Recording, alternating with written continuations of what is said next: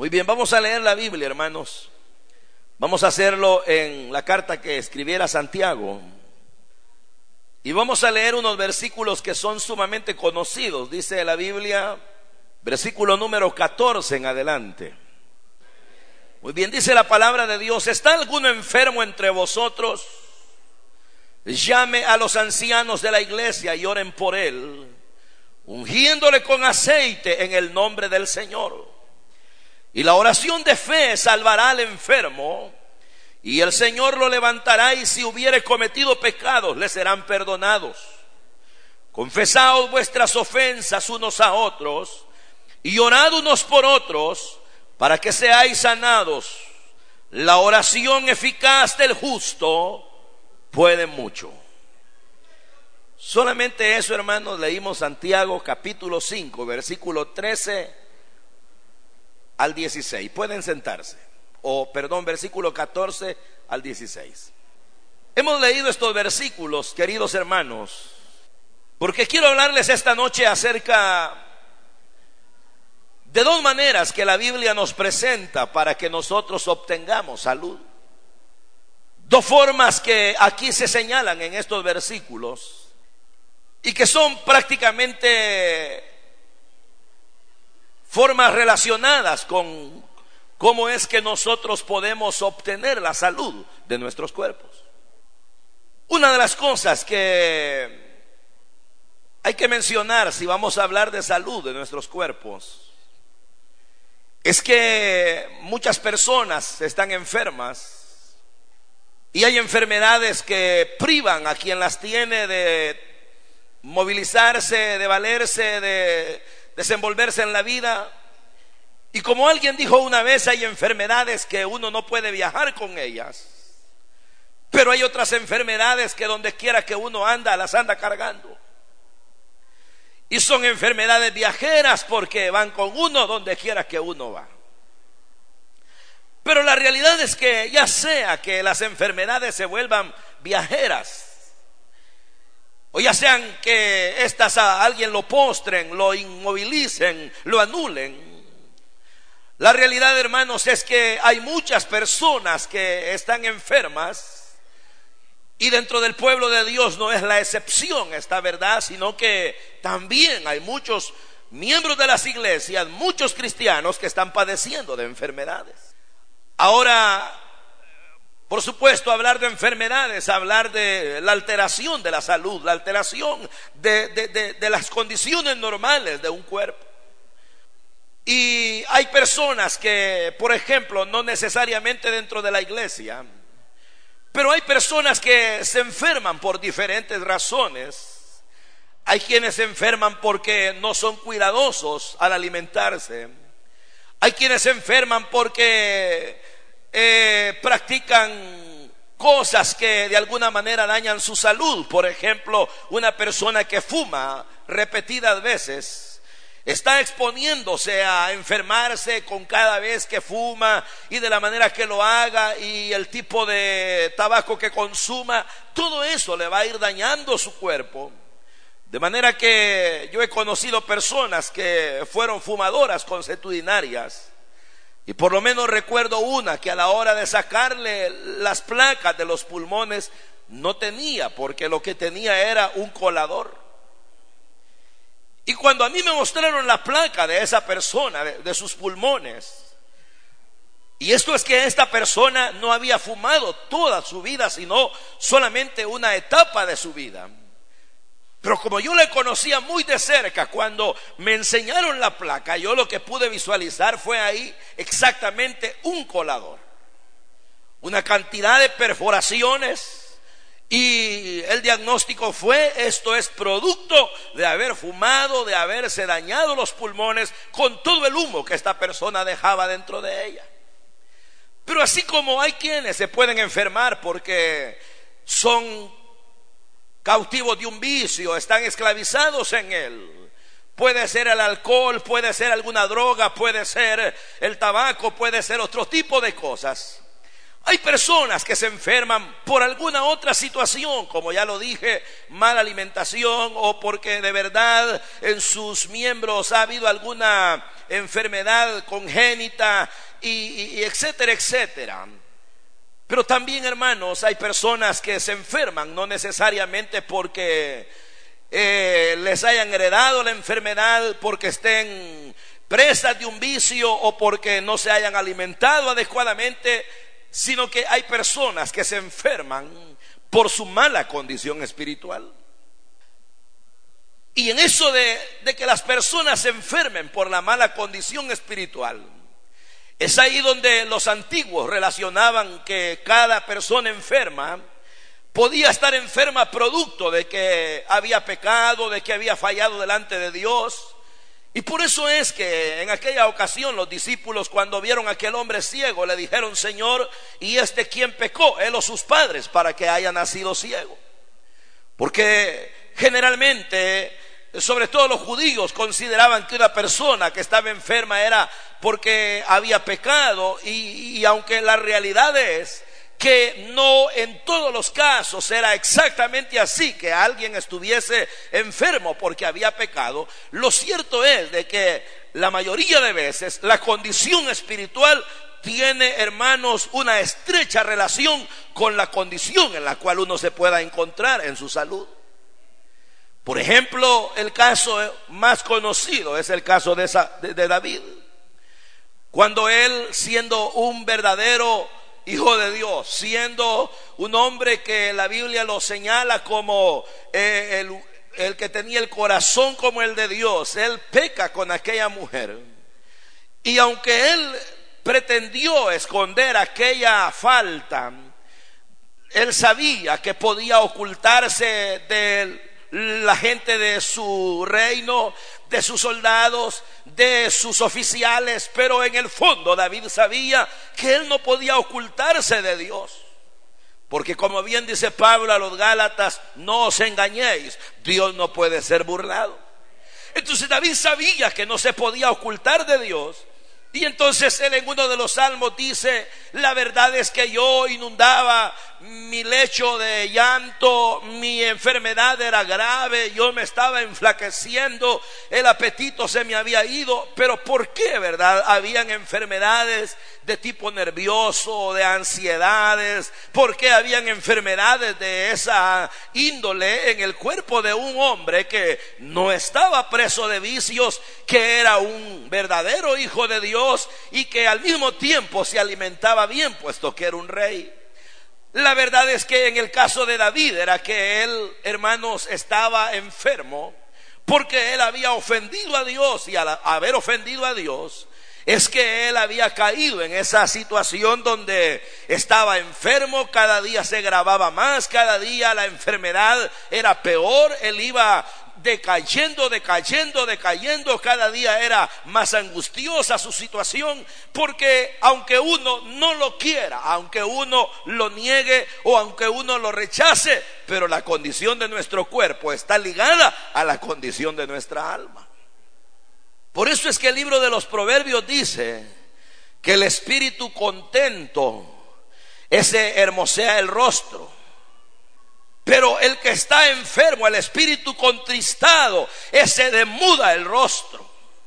Y dice la Biblia de que cuando alguien está en su espíritu, está contento, puede soportar una enfermedad, pero cuando alguien tiene el espíritu decaído, hasta las enfermedades no las puede soportar, estas le vienen porque quiera sí o no, eso está íntimamente ligado. Ahora, ¿por qué les estoy diciendo esto? Porque Santiago, recordemos, no le está escribiendo al mundo. Santiago no le está escribiendo a viciosos. Santiago no le está escribiendo a personas que hayan caído o que no hayan conocido a Cristo y que este por su situación de ignorancia del plan de salvación también estén padeciendo enfermedades. Él no le está hablando a ese tipo de gente. Él más bien le está escribiendo a creyentes. Él está escribiendo a cristianos. Y a los cristianos es a los cuales Él les está diciendo que están enfermos. Y entonces dice él, ¿está alguno enfermo? Y ahí viene la primera forma de cómo obtener salud. Llame a los presbíteros, dice él. Llame a los ancianos de la iglesia. Cuando él habla de ancianos, él está hablando de los líderes de la iglesia, de los ministros, de los presbíteros. Él dice, llame a los presbíteros de la iglesia y lloren por él, por el enfermo, ungiéndole con aceite. Y dice, y lloren con fe, porque la oración de fe sanará al enfermo. Entonces quiere decir que una manera, hermanos, aparte por supuesto de la que el Señor señaló en Marcos, de que podíamos orar, podíamos imponer las manos sobre los enfermos, aparte de eso, también aquí se añade esto de Santiago que él dice que una manera de que cómo las personas pueden o podemos obtener salud para nuestros cuerpos cuando nos hemos visto alterados en ella eh, eh, es llamando a los ancianos, llamando a los líderes de la iglesia para que entonces ungiéndonos con aceite, orando con fe al Señor, pueda nuestra enfermedad desaparecer y quedemos sanos completamente. ¿Verdad? Ahora, hermanos, nosotros conocemos esa, esa manera y es la más o no la más, pero de las más comunes. De repente nosotros decimos oración con, por los enfermos, les vamos a ungir con aceite. Y ustedes saben que todos, creyentes, servidores en general, nos disponemos para que oren por nosotros, nos unjan con aceite y ponemos nuestra fe para que el Señor nos sane. Y esa es una manera, por supuesto, que aquí señala Santiago. Pero luego añade otra, y esa es la que me, interesa enfatizar esta noche. Cuando Él dice, confesaos vuestras ofensas unos a otros y orad unos por otros para que seáis sanados. Y luego añade la oración eficaz del justo puede mucho. Antes de pasar aquí, predicarles, leí tres versiones más de la Biblia. Y en una dice, confiésense sus ofensas y lloren unos por otros, porque el que está bien delante de Dios, su oración Dios la oye. Otra versión dice, oren unos por otros, porque Dios al hombre bueno lo escucha.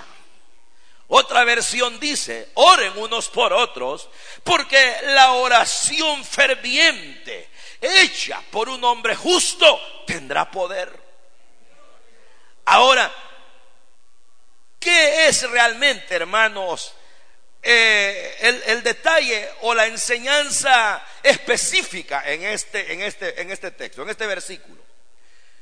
Que hay quienes realmente pueden estar enfermos no solo porque han ofendido a Dios, sino que hay quienes están enfermos o podemos hallarnos enfermos porque estamos mal con otra persona. Y el disgusto que tenemos con otra persona, la aversión que sentimos hacia otra persona, tal vez la indiferencia, el rencor, el odio, el resentimiento, alguna raíz de amargura que se nos haya metido hacia alguien o contra alguien, indefectiblemente, lo queramos o no, nos va a enfermar. Entonces, ¿qué ocurre, verdad? Porque honestamente, en las relaciones que nosotros podemos tener interpersonales, nosotros sabemos que vivimos en un ambiente donde nos relacionamos con diferentes tipos de personas.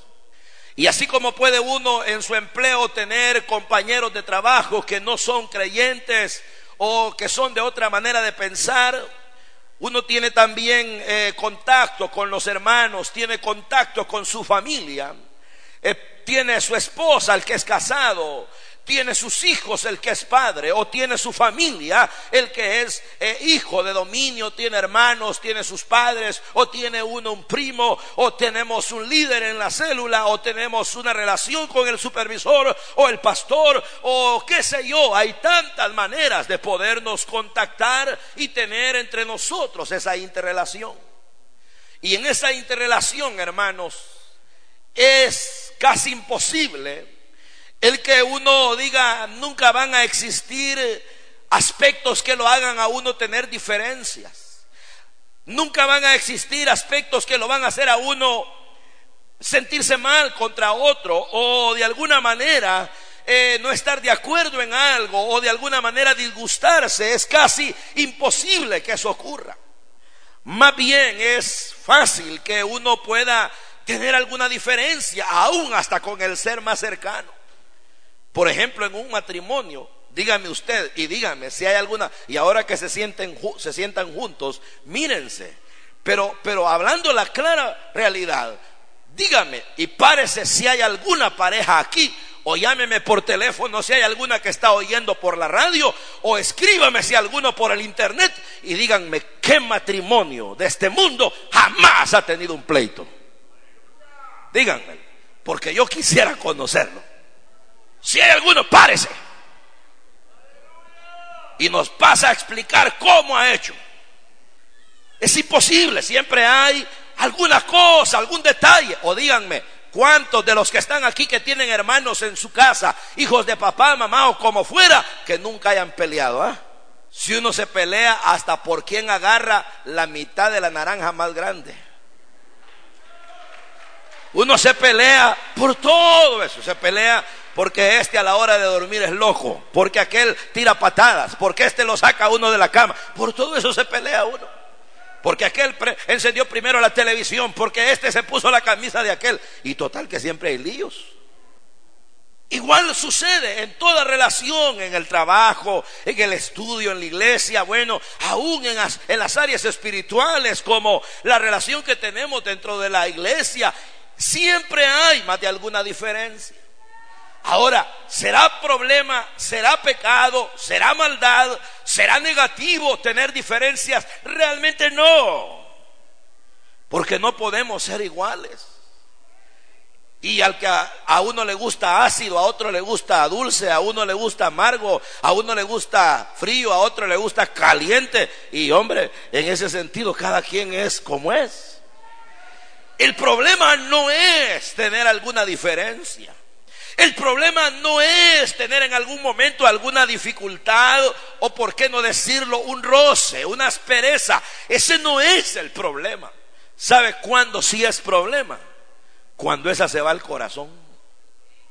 Cuando esa se va a lo profundo y entonces va echando raíces y se va convirtiendo en una verdadera versión hacia la otra persona. Y ya no es simple y sencillamente una diferencia o un disgusto, sino que es un malestar que le va quitando el sueño, que le va quitando el hambre, que le va anulando el amor y le va sustituyendo por odio, que le va haciendo tener rencor, que ya no puede ver a la otra persona, que si la sueña es pesadilla, que si la ve en la calle no la quiere ver y que ni en pintura y que le hablen de esa gente es chocante y usted dice no me hablen de ellos por favor. Y ahí, en esa situación, nos podemos hallar en, raíces de amargura hacia un pariente, hacia un hermano, hacia la esposa, hacia un hijo, hacia un padre. Es decir, hay, hay, hay quienes, hay hijos que dicen yo odio a mi papá. Hay, hay hijas que dicen yo odio a mi mamá. Hay madres que dicen yo con mi esposo o, con mis hijos o, ya no puedo. Mujeres que dicen a mi esposo es ofensa que me hizo, la tengo bien clavada aquí, bien guardada aquí y me ha hecho amargura de vida. Ahora me mara, amarga. O líderes que dicen con ese pastor, hermano, mire, aquí tengo clavado en el corazón. O con ese líder, o con ese supervisor, o esa hermanita, o esa coordinadora. Y uno dice, la ruina mía, mi situación de ruina, obedece a fulana, a fulano.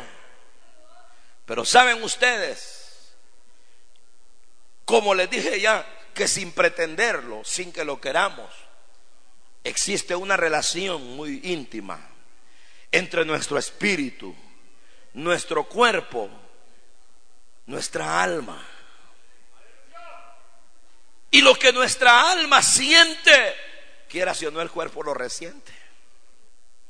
Si uno dice, yo no puedo, hermano, era fulano, fulana, mire, mire hermano, peor si la ofensa uno la dimensiona más quizás de lo normal o en realidad es grave y le ha causado enorme daño. Alguien que le prestó dinero, le engañó y no le pagó o alguien que se metió a su casa y abusó de su confianza o alguien que le sedujo a la esposa, le sedujo una hija o alguien que a usted lo denigró y lo puso en malo por culpa de él le hicieron algo, le quitaron el trabajo o lo difamó o etcétera. Uno puede tener muchas cosas, muchos eh, elementos por los cuales estar mal contra otro.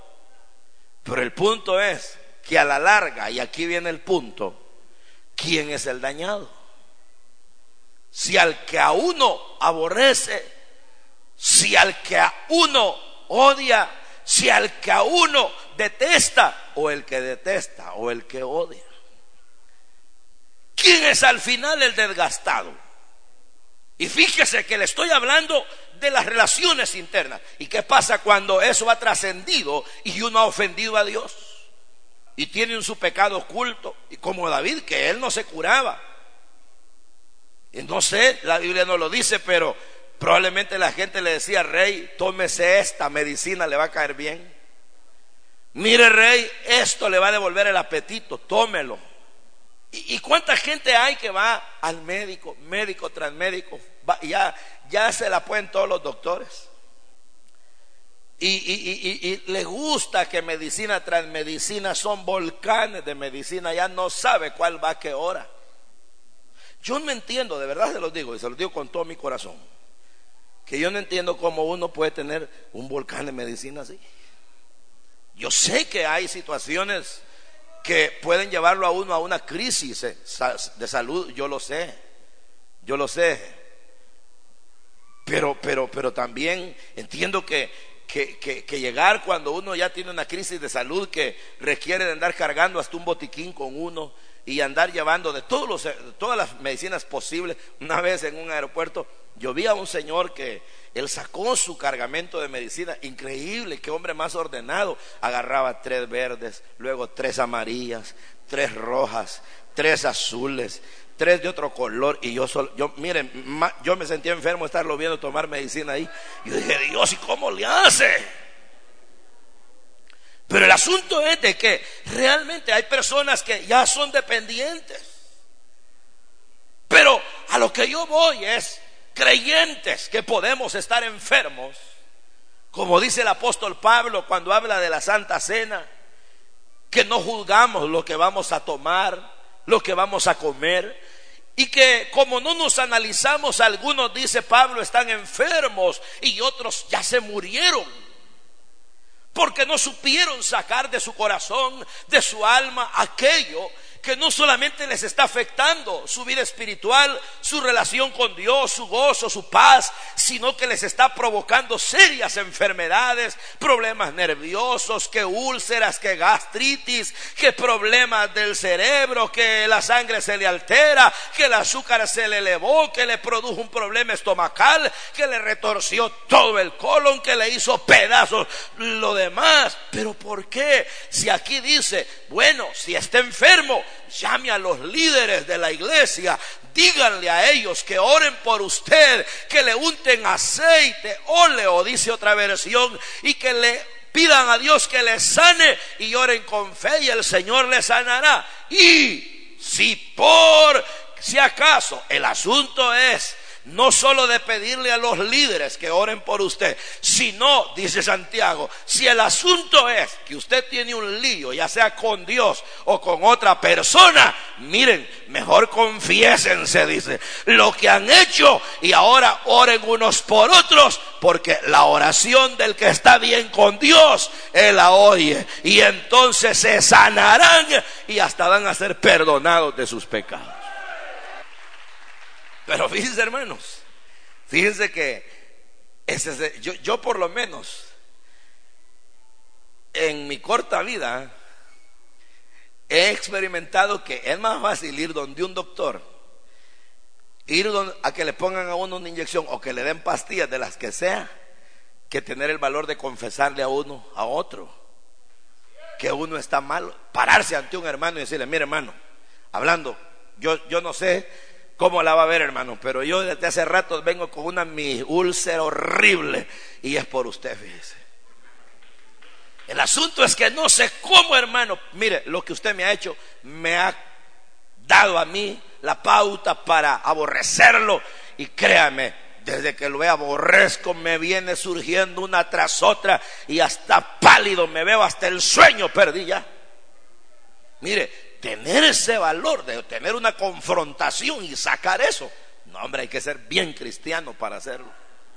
Es más fácil decir, que me duele, tengo una úlcera, voy a ir a que me hagan todas las radiografías, que me den todos los látex posibles, que me den todas esas cosas de líquido, que me den todas las pastillas, que me pongan al que al final me arranquen un pedazo de tubo, pues.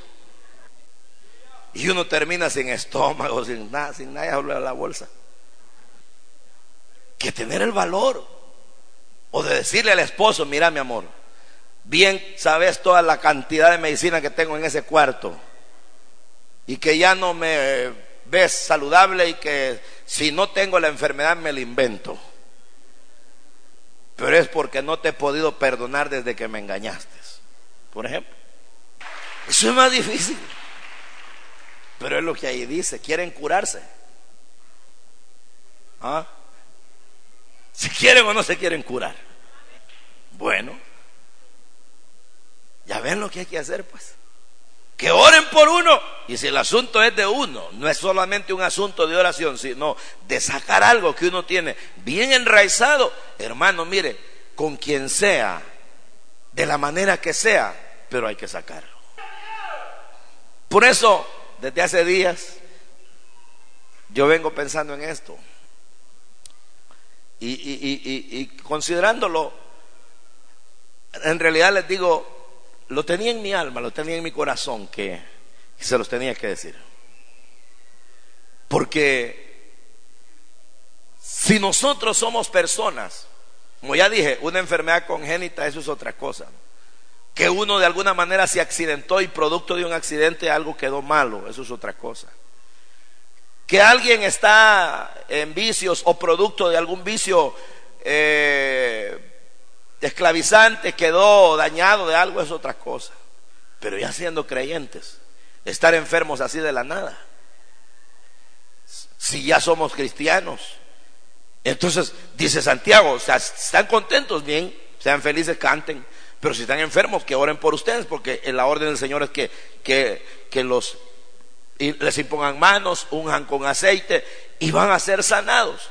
Ah, pero el otro asunto, dice Santiago, si el lío es del corazón, si es del alma, y ese no lo puede sacar ninguna radiografía, hágame una radiografía, doctor, y voy a ir a un TAC, mire, y voy a ir a todo un scan, pero si es que los problemas del alma no lo sacan esas cosas. Y el doctor agarra la radiografía, agarra los estudios y dice, no lo entiendo, señor, usted mire, bien todo, todo bien, no le hallo nada, ya le revisé punto por punto y todo está bien, ¿qué será? Ah, bueno, como esas cosas no las sacan las simples placas, ni el más eh, sofisticado de los equipos de estudio, sino solo el Espíritu de Dios.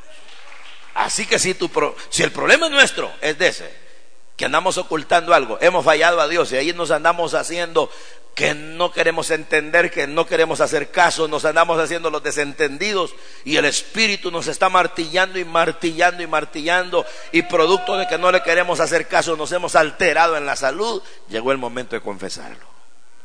Y si el asunto no es solo con Dios, sino con otra persona, como ya puse algunos ejemplos, ahora es cuando, valientemente, decir, pues hombre, llegó el día de que yo me curo, que yo me sano. Y levantarse con valentía, oír después del culto, buscar a la persona con la cual uno está así afectado, poderle decir, mire, me da pena lo que le voy a decir, pero siendo creyente, pero lo detesto. No lo puedo ver. Cuando sé que usted va a llegar, no voy. O hermanos que en la casa son familia y el uno llega a la mesa y el otro se levanta. O cuando sabe, ya está fulano ahí, pues todavía no llego. Pues no, señores. Llegó el momento de curarse. A menos que quieran seguir enfermos. Pero el que quiere salud, haga esto. Y entonces el Señor lo sanará. Y, mire usted, yo finalizo con esto, pero ¿no cree que realmente es hasta cierto punto un elemento más para formar el carácter el que uno pueda llegar donde una persona con la cual no se siente en paz y poderle decir, mire hermano, eh, yo lo detesto, pero perdóneme por aquello que usted me hizo, yo lo detesto, pero ahora mire, para que esto se me salga de una vez, ore por mí, que termine orando por uno, aquel quien, a quien uno ha aborrecido uno se va saludable y se salud. Fuera, se fue toda la, esa cuestión de que no pega los ojos uno al dormir, que hay que estar tomando esas pastillas para poderlo hacer. Se le olvidó ya que gastritis y de repente se va poniendo bien rosadito, bien bonito y que todo le cae bien. Bueno, ahí se las dejo, como dijo aquel.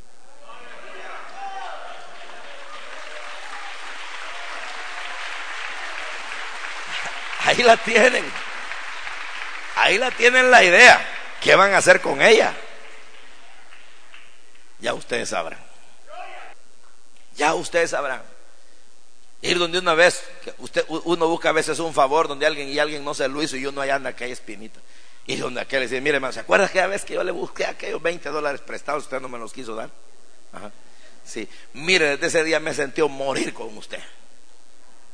Y yo he dicho que, amor el que hay en el hermano, que hipócrita. Perdóneme, hermano. Me lo vengo a sacar porque me ha caído una tos por culpa suya. No, tal vez no así, ¿verdad? Pero es posible una tos nerviosa. Pero me vengo a curar, hermano. Así que, hermanos, este, esta era la noche de la consulta que necesitábamos tener para que el Señor nos sane. Porque queremos estar saludables. Porque una iglesia saludable, con líderes saludables, con diáconos saludables, con músicos saludables, con predicadores saludables. No, hombre, es una iglesia linda. Pero una iglesia con gente enferma, hermano. Dígame usted, no tiene sentido. Curémonos que el Señor quiere y puede hacerlo. Amén. Muy bien, vamos a orar pues. Vamos a orar esta noche, hermanos. Y vamos a orar, yo quiero orar por tres, em, bueno, voy a hacer varias invitaciones en realidad. La primera tiene que ver directamente con ponerse a cuentas con el Señor. Y quiero invitar a todos aquellos que están esta noche acá y aún oyentes de la radio que han ofendido a Dios y que su situación física, su salud está derivándose. Quizás están enfermos, pero se deriva de que están mal con el Señor. Todo aquel que necesita por primera vez entregarse a Cristo o reconciliarse con el Señor, levántese y venga. Rápidamente, toda persona que necesita ponerse a cuentas con el Señor, no tenga temor, no dude, que no le dé pena, venga. Dios la bendiga. Todo el que sabe que es porque ha pecado, estoy hablando de situaciones con el Señor. Tal vez usted no es que está guardando alguna raíz de amargura contra alguien, sino que usted sabe que, que usted está ocultándole algo al Señor y porque ahí lo ha venido queriendo cuidar, guardar, ocultar, es que su salud se ha visto quebrantada. Porque el Espíritu Santo le redarguye y usted se hace como que si no es con usted. Entonces la salud se le ha venido deteriorando. Mejor venga. Dios lo bendiga. Dios la bendiga. Alguien más que necesita entregarse a Jesús por primera vez o reconciliarse, Dios lo bendiga. ¿Quién más necesita esta noche hacer eso?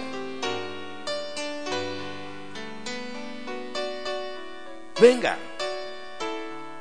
Es para usted el llamado porque Cristo lo que quiere es, aparte de perdonarlo, perdonarla, que usted esté sano. Dios la bendiga. Que usted esté sana. Claro. ¿Ustedes creen que el Señor se agrada de vernos enfermos y peor, irnos desgastando físicamente? No.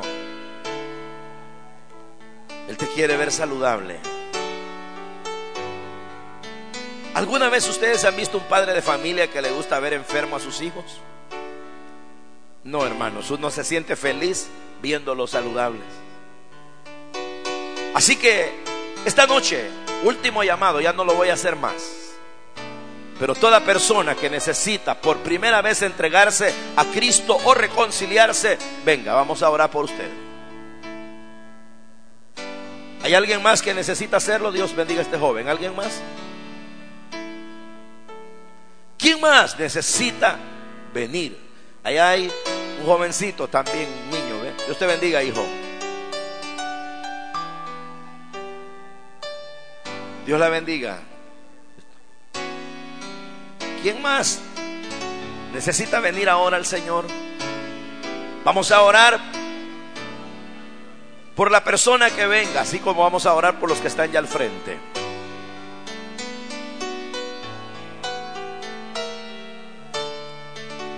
Alguien más va a venir para que hagamos la oración por estas personas que están acá, necesitadas, que el Señor les perdone. ¿Hay alguien más que quiere hacerlo? Porque vamos a orar en este momento. Vamos a orar. Pero si hubiera alguien más que necesita reconciliarse o venir a Cristo por primera vez, hágalo ya, que vamos a orar. Muy bien, vamos a orar entonces. Oremos por estas personas. Padre nuestro, estás en los cielos, Señor amado. Te damos las gracias por estas vidas que están acá, Señor, pidiéndote perdón por sus pecados. Limpia sus corazones, santifícales, ayúdales. Si es por primera vez que se están entregando a ti, Señor, hazles reconocer que tú moriste por ellos en el Calvario. Que por ellos fuiste sepultado y que asimismo te levantaste de entre los muertos. Y que, Señor, puedan recibirte como el Salvador de sus almas. Los que se reconcilian, perdónalos. Ayúdales a que jamás vuelvan atrás. Que puedan amarte, Señor, servirte y serte fieles. Señor, en el nombre de Cristo, nuestro Salvador y nuestro Señor.